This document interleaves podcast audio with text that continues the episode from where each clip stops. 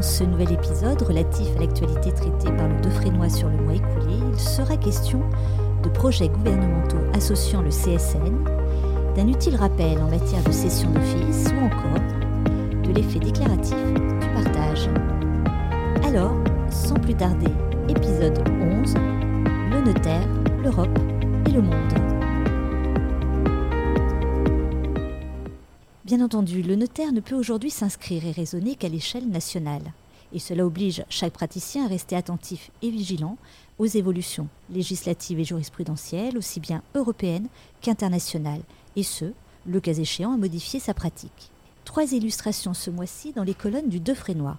À la suite de la circulaire du 24 avril dernier, qui met en œuvre l'obligation européenne d'un examen de proportionnalité des projets de normes relatifs à l'accès ou l'exercice d'une profession réglementée, nous avions évoqué dans notre précédent épisode, maître Jean-François Sagot et le professeur Cyril Nourissa reviennent sur les relations complexes qu'entretiennent les libertés économiques constitutives du marché intérieur européen avec les professions libérales réglementées, notamment les professions juridiques ou judiciaires.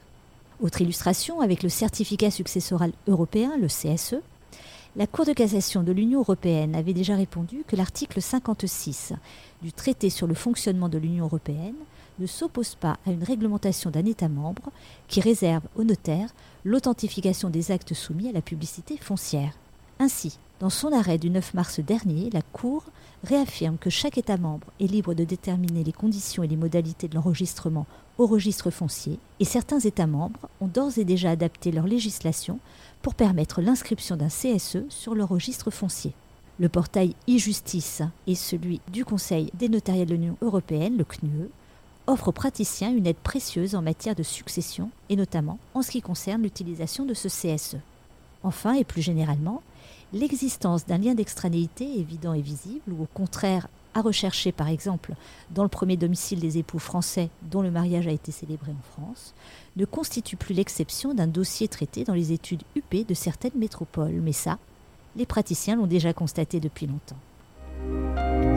côté de l'actualité législative et réglementaire, a souligné des projets gouvernementaux associant le CSN pour clarifier, simplifier et harmoniser les droits de propriété forestiers. Dans un souci de préservation du massif forestier du pays et afin d'éviter son morcellement, le législateur a mis en place deux droits de préemption et deux droits de préférence applicables au terrain boisé. Selon le CSN, manipuler les droits de préférence et de préemption forestiers requiert désormais un niveau de technicité inédit puisqu'il faut maîtriser les quatre droits de priorité applicables, dont les conditions diffèrent. Aussi, il pourrait convenir de rectifier et clarifier leur rédaction, simplifier les droits de priorité de la commune et uniformiser les délais, les exceptions et les sanctions pour aboutir à un raccourcissement des délais des traitements de cession. Le député Philippe Pradal a demandé au gouvernement son avis sur ces propositions. En réponse, le ministre de l'Agriculture a confirmé que le président de la République avait indiqué en octobre 2022 son souhait d'engager de nouvelles actions et que cet objectif est inscrit dans la feuille de route forêt de la planification écologique France Nation Verte, lancée par la Première ministre à cette même date. Prochainement, un groupe de travail national doit se réunir et le CESN y sera représenté pour faire part de ses propositions. Côté jurisprudence, par un arrêt du 25 mai dernier, la Cour de cassation retient, dans le cadre de la détermination de la réparation due par un notaire à l'attributaire d'un bien acquis en indivision, que l'effet déclaratif du partage ne fixe que la date à laquelle chaque copartageant acquiert rétroactivement la propriété de son lot. Le remboursement des frais d'acte par le notaire à titre de dommage-intérêt à l'attributaire du bien acquis en indivision est une créance autonome extérieure au lot de l'attributaire. Et enfin, du côté de la profession, rappel important pour les créateurs. Rappel opéré par la Cour de cassation le 7 juin dernier. Est illicite le contrat de cession pour un prix symbolique d'un office de notaire nouvellement créé au profit d'un candidat non tiré au sort par un candidat tiré au sort alors que le cessionnaire n'a eu aucune activité.